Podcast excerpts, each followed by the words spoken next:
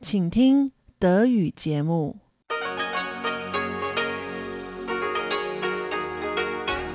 Hier ist Radio Taiwan International.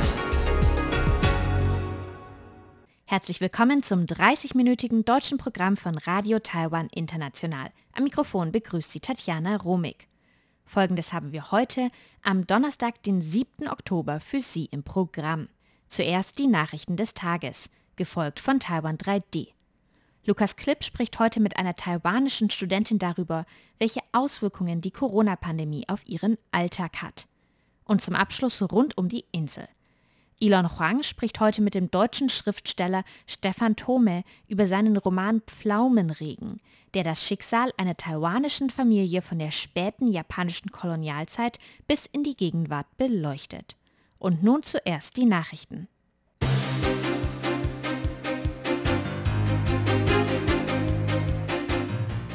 Sie hören die Tagesnachrichten von Radio Taiwan International.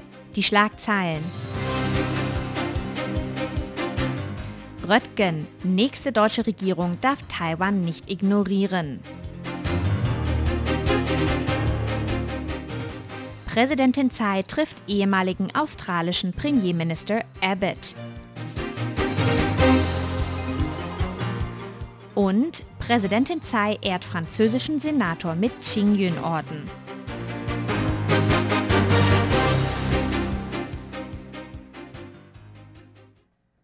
Die Meldungen im Einzelnen.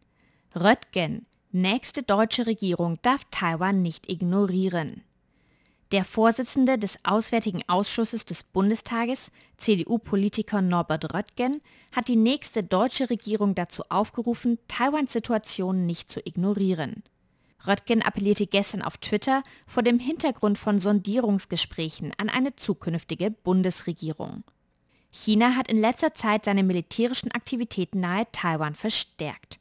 So sind laut den Statistiken von Taiwans Verteidigungsministerium zwischen dem 1. und 5. Oktober 150 chinesische Militärflugzeuge in Taiwans südwestliche Luftraumüberwachungszone, auf Englisch Air Defense Identification Zone, kurz ADIZ, eingedrungen.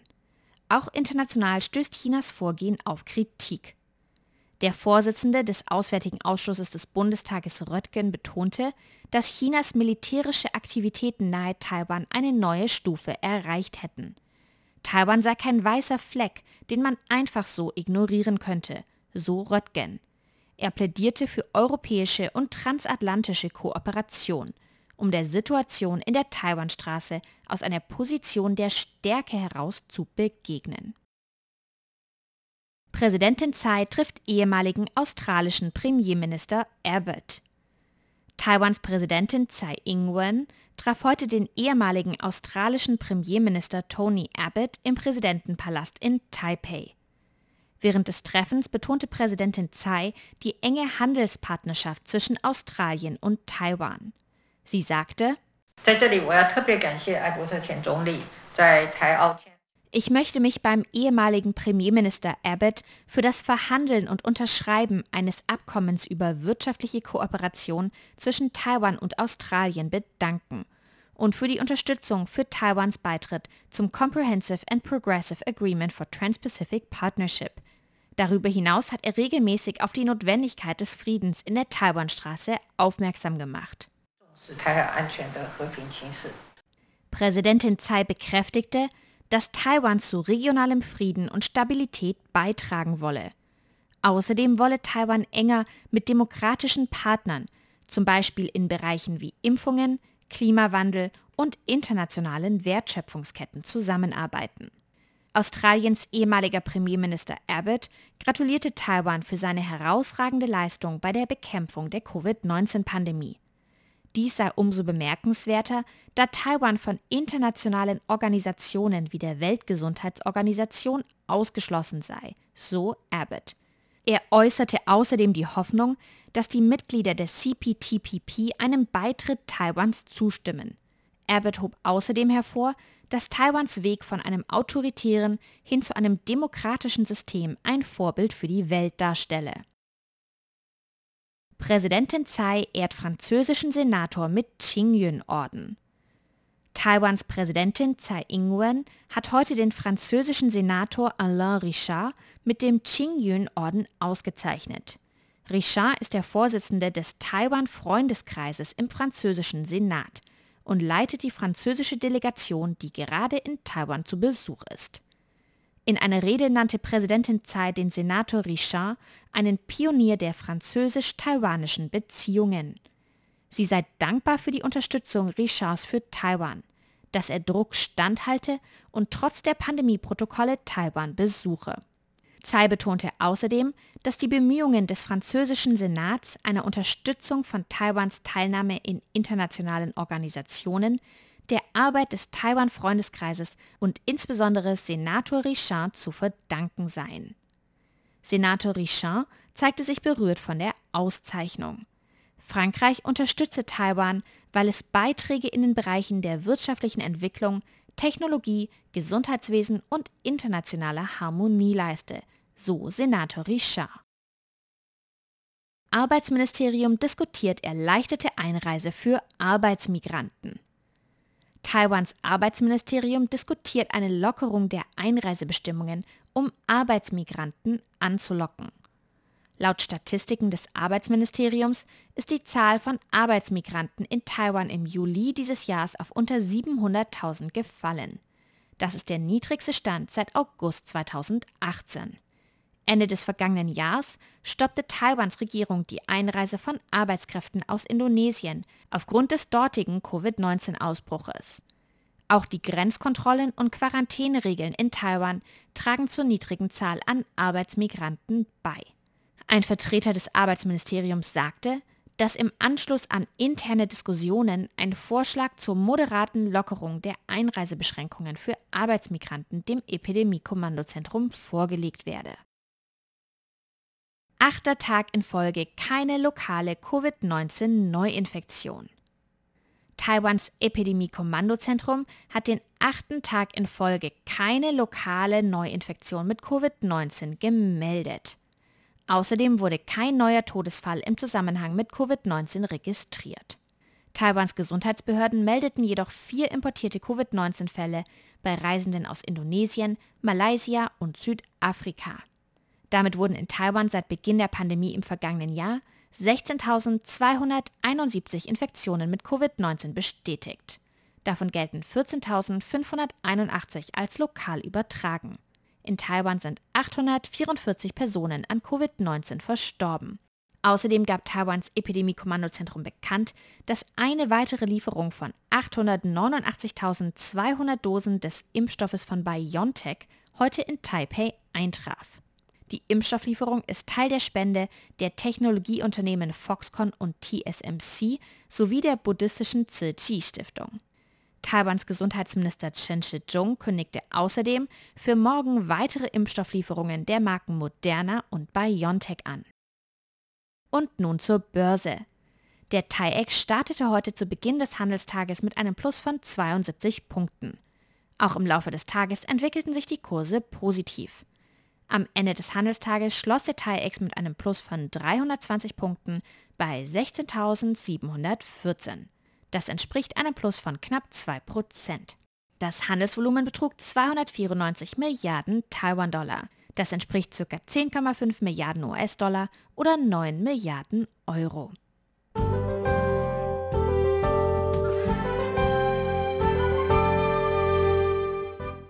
Es folgt das Wetter. In Nord- und Zentral-Taiwan ist es heute teils bewölkt bis sonnig. Die Temperaturen liegen tagsüber zwischen 28 und 35 Grad. In Südtaiwan ist es heute bewölkt und regnerisch bei 27 bis 33 Grad.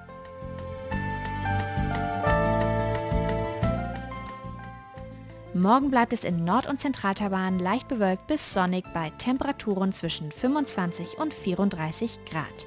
In Südtaiwan und an Taiwans Ostküste ist es dagegen bewölkt und regnerisch bei 24 bis 32 Grad. Das waren die Nachrichten am 7. Oktober 2021.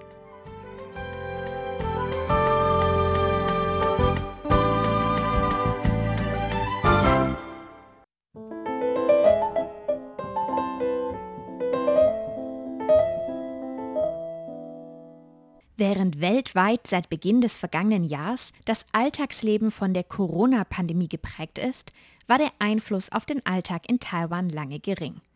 Das änderte sich im Mai dieses Jahres mit dem ersten großen Covid-19-Ausbruch in Taiwan.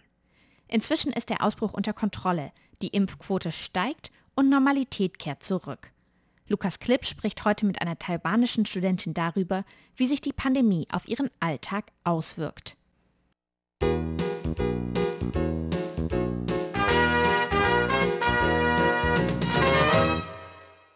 Trotz großer Anteilnahme betrachteten viele Menschen in Taiwan die weltweite Corona-Pandemie bis Mitte dieses Jahres lediglich als außenstehende Betrachter. Denn bis die Ansteckungszahlen im Mai in den hundertstelligen Bereich schossen, war es der Regierung gelungen, den Virus vollkommen von der Insel fernzuhalten. Die vorbildliche Handhabung des Virus kam sehr überraschend für den Rest der Welt. Forscher waren davon überzeugt, dass Taiwan eines der am stärksten betroffenen Länder werden würde. Fast eine Million Taiwaner lebten nämlich in China und reisten im Jahr mehrmals zwischen den beiden Ländern hin und her. Auch die Zahl chinesischer Touristen bewegte sich in Millionenhöhe. Gepaart mit dem engen Zusammenleben der Bevölkerung in den Großstädten hätte die Zahl der Ansteckungen in Taiwan eigentlich schon nach kurzer Zeit in tausendstellige Höhen schießen müssen. Doch Taiwan hatte von der Vergangenheit gelernt. Die Erfahrungen mit dem SARS-Virus im Jahre 2003, von welchem Taiwan stark betroffen wurde, führten zur Gründung verschiedener Institutionen welche unter anderem für die Verhinderung zukünftiger Epidemien zuständig sind. Dank dieser Institutionen wurden die Gefahren des aktuellen Coronavirus schon Ende 2019 erkannt und entsprechende Vorkehrungen getroffen. Als Ergebnis durfte die Bevölkerung Taiwans im ersten Jahr nach dem weltweiten Ausbruch des Virus einen größtenteils unveränderten Alltag führen. Im Mai dieses Jahres kam es dann aber doch schließlich zu einem Ausbruch des Coronavirus im Landesinneren vor kurzem unterhielt ich mich mit einer taiwanischen Bekannten namens Chinny Jun darüber, inwiefern die Pandemie ihren Alltag beeinflusst hat. Dieses Jahr hat die Corona-Pandemie ja schließlich auch Taiwan erreicht. Hat sich dein Alltag dadurch groß verändert? Ja, es gab ziemlich viele Veränderungen. Die auffälligste Veränderung war wohl die Anweisungen der taiwanischen Regierung, dass man fortan Sicherheitsabstände einhalten müsse. Letztes Jahr bin ich noch oft mit Freundinnen zusammen essen gegangen, aber seit Mai dieses Jahres gab es nur wenige Restaurants, in welchen man vor Ort essen konnte. Deshalb haben wir uns angewöhnt, in unseren Klassenzimmern oder Forschungsräumen zu essen. Bis zum Mai bin ich außerdem regelmäßig in öffentlichen Pools schwimmen gegangen, aber auch das musste ich nun erstmal pausieren, weil ich denke, dass die Ansteckungsgefahr im Wasser sehr hoch ist. Du bist doch vorher jeden Sonntag auch regelmäßig in die Kirche gegangen. Machst du das derzeit immer noch? Nein, du hast recht. Die Sonntagspredigten werden alle nur noch online abgehalten. Die seltsamste Veränderung dabei ist, dass wir das regelmäßige Abendmahl nun nicht mehr gemeinsam in der Kirche einnehmen können. Eigentlich haben wir jeden Monat einmal zusammen Brot gegessen und Wein getrunken. Jetzt müssen wir diese Dinge aber selbst kaufen oder das Brot selbst backen und dann allein vor dem Computer essen, weil die Kirche uns das natürlich nicht geben kann. Und auch wenn sie das machen würden, hätte ich wahrscheinlich Angst, mich dadurch eventuell anzustecken. Und was hast du während der Sommerferien gemacht? Wahrscheinlich warst du die meiste Zeit zu Hause, oder? Genau, die meiste Zeit über habe ich gearbeitet oder an meiner Abschlussarbeit für die Universität geschrieben. Im Großen und Ganzen habe ich nun mehr Hobbys, die ich allein zu Hause machen kann. Zum Beispiel lese ich öfter Comics aus Japan und spiele Videospiele. Zurzeit spiele ich sehr viel das Spiel Zelda Breath of the Wild. Seit kurzem hat außerdem das Fitnesscenter der Universität wieder geöffnet. Deshalb mache ich nun wieder öfter Sport. Seit September gab es ja täglich fast nur noch neue Ansteckungen im einstelligen Bereich. Und seit kurzem haben wir gar keine neuen Erkrankungen im Inland. Trotzdem gibt es noch einige Einschränkungen im Alltag. Zum Beispiel konnte ich mich bei meinem letzten Besuch eines Restaurants nur durch eine Glaswand mit meinem Tischpartner unterhalten. Außerdem muss man noch immer überall Masken tragen. Wünschst du dir mehr Freiheit? Also ich finde die Einschränkungen nicht zu streng, denn es gibt wahrscheinlich immer noch einige Menschen in Taiwan, die mit dem Virus infiziert sind. und bloß keine Symptome zeigen. Deshalb sind solche Einschränkungen der Regierung noch notwendig, um uns zu beschützen. Diese Glaswände in den Restaurants stellen wohl zu etwas wie einen Kompromiss zwischen dem Wunsch nach mehr Freiheit im Alltag und der noch immer bestehenden Notwendigkeit von Sicherheitsmaßnahmen dar. Außerdem gibt es noch viele Menschen in Taiwan, die noch nicht geimpft wurden. Auch um diese Menschen zu beschützen, sollten wir die Einschränkungen noch für einige Zeit befolgen. Hast du dich denn schon impfen lassen, beziehungsweise hast du vor, dich impfen zu lassen? Genau, ich habe mich gestern zum zweiten Mal impfen lassen. Ich denke, fast alle Taiwaner haben vor, sich zu impfen. Natürlich gibt es ein paar Ausnahmen, aber nur sehr wenige. Taiwan hat ja nun auch seinen eigenen Impfstoff namens Gauduan entwickelt und in Umlauf gebracht. Das hat von vielerlei Seiten zu Kritik geführt, weil die Sicherheitstests noch nicht vollständig abgeschlossen waren. Hast du auch Bedenken, dass eine Impfung mit Gauduan mehr Risiken bereitstellen könnte als ein anderer Impfstoff? Also ich denke nicht, dass der taiwanische Impfstoff gefährlich ist. Ich habe in einigen Nachrichten gelesen, dass in den letzten Monaten viele weitere Tests durchgeführt wurden, durch welche die Sicherheit des Impfstoffes untermauert wurde. Natürlich kann man noch nicht sagen, wie wirksam die Impfung letzten Endes tatsächlich ist oder was für Nebenwirkungen es geben könnte.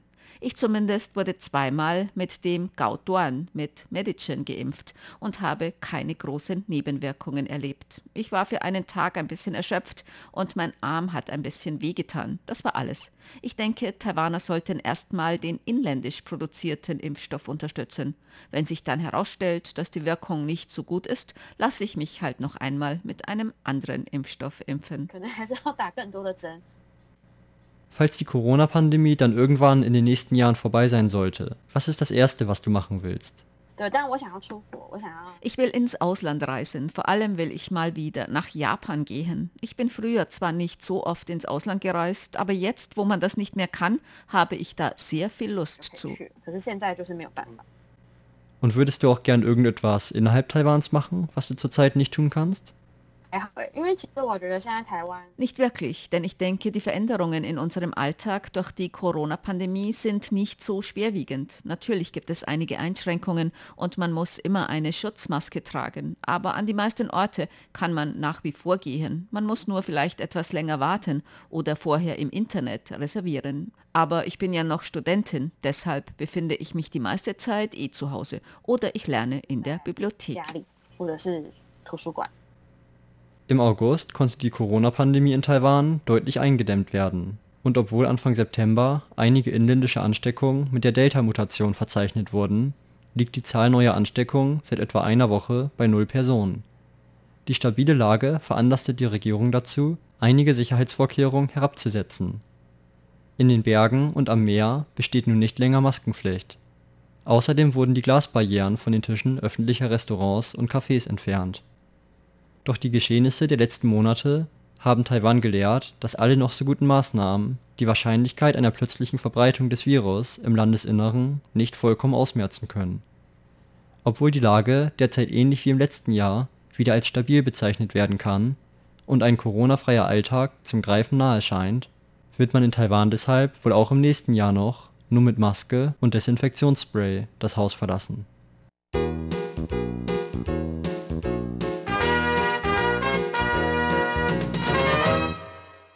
Das war Taiwan 3D mit Lukas Klipp mit einem Beitrag über die Auswirkungen der Covid-19-Pandemie auf den Alltag in Taiwan.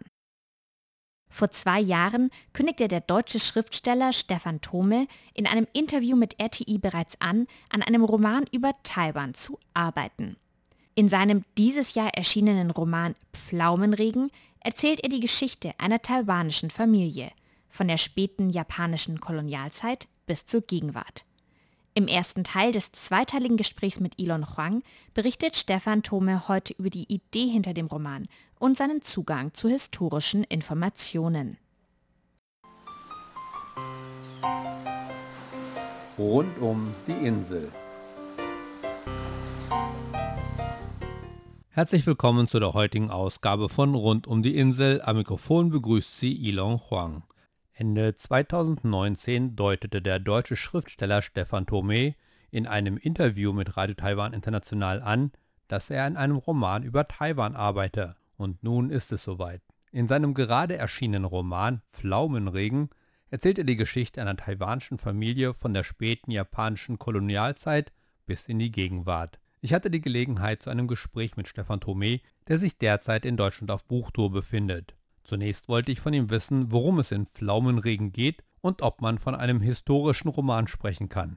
Ja, es ist im Wesentlichen eine Familiengeschichte und dieser Familie folge ich über mehrere Jahrzehnte. Also im Vergleich zu früheren Büchern von mir ist der zeitliche Rahmen deutlich weiter aufgespannt. Es beginnt in den letzten Jahren des Pazifischen Krieges, also so 1942 ungefähr. Das wird nicht genau gesagt im Buch, aber die Kriegsereignisse, die im Hintergrund immer wieder genannt werden, die Einnahme von Singapur und Hongkong und so weiter, und dann die Einrichtung eines Kriegsgefangenenlagers der japanischen Armee auf der Insel Taiwan. Das spielt also am Anfang eine, eine Rolle und sorgt für eine gewisse zeitliche Orientierung. Taiwan ist also noch eine japanische Kolonie. Und dann geht es sukzessive oder wechselnd in den Zeitebenen, in Zeitsprüngen bis in die Gegenwart, also die Gegenwartsebene, in der der Sohn der Protagonistin zurück nach Taiwan fährt und aus dem Ausland in den USA, wo er lebt und die Familiengeschichte ein bisschen rekonstruieren will.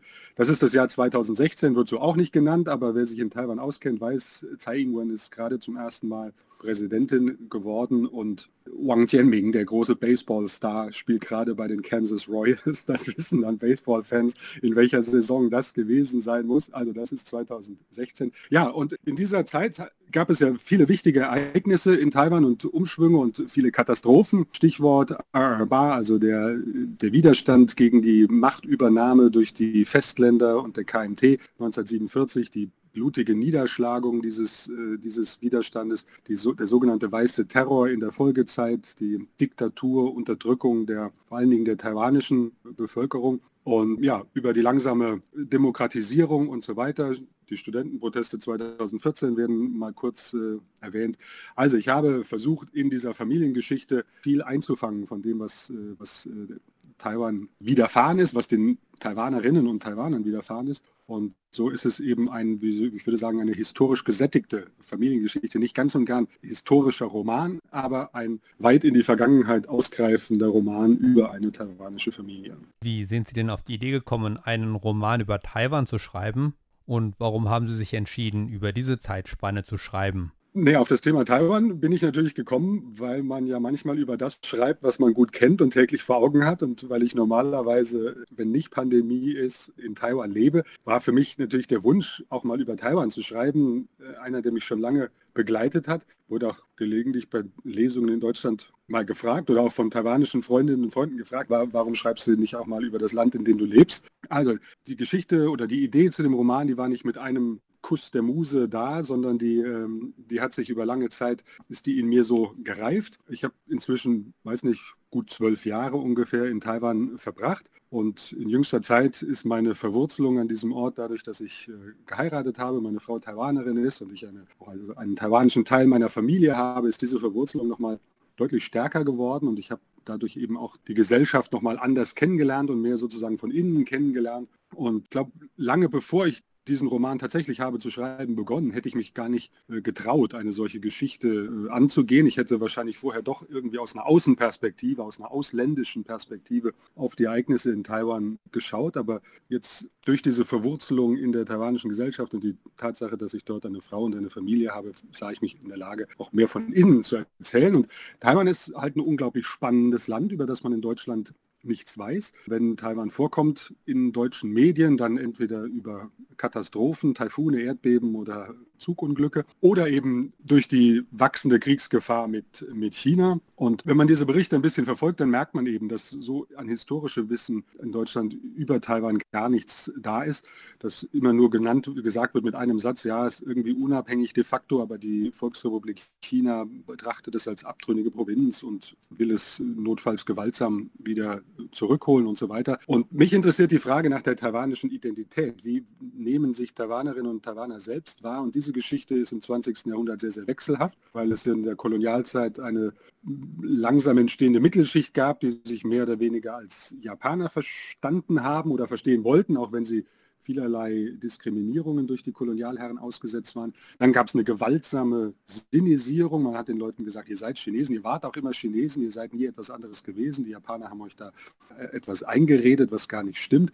Und in jüngster Zeit, im Zuge der Demokratisierung, ist es also möglich, eine distinkte und eigene äh, taiwanische Identität auszubilden und zu artikulieren. Und junge Leute in Taiwan machen das auch. Das, das merkt man ja, wenn man dort lebt. Das alles wollte ich irgendwie einfangen, nicht um deutsche Leserschaft zu belehren, sondern weil ich es selbst so spannend finde und weil ich über manche Teile dieser in diesem historischen Abschnitt, zum Beispiel die Kolonialzeit, bevor ich angefangen habe, dafür zu recherchieren und den Roman zu schreiben, gar nicht, selbst gar nicht so viel wusste, sondern das war so eine Ahnung, da, da gibt es noch viel mehr zu entdecken und ich versuche immer einerseits über Dinge zu schreiben, die ich als Autor gestalten kann, weil ich sie gut genug kenne. Ich versuche aber eben auch immer für mich was Neues zu entdecken und äh, ja, äh, etwas, etwas zu lernen über den Stoff, mit dem ich mich auseinandersetze. Es gibt in dem Buch ja auch viele Informationen, die vielleicht auch in Taiwan gar nicht so bekannt sind. So erzählen Sie zum Beispiel über ein japanisches Lager für alliierte Kriegsgefangene. Wie haben Sie denn diese Informationen alle gefunden?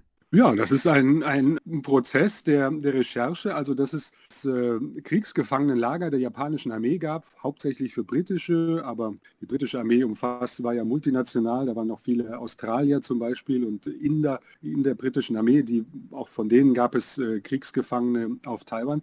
Das war mir lange Zeit nämlich auch nicht klar, war dann auch, als ich es erfahren habe, erstaunt, wie wenig Taiwanerinnen und Taiwaner, auch wenn sie historisch gebildet sind, über diesen Teil ihrer Geschichte wissen. Das hat auch ein bisschen mit der KMT-Erziehung nach der Machtübernahme durch die Festländer zu tun. Man hat dann nur eine ganz bestimmte Sicht auf die historischen Ereignisse zugelassen und vermittelt. Auch zum Beispiel, dass es Luftangriffe der Amerikaner äh, in den späten Jahren des Pazifikkrieges gab.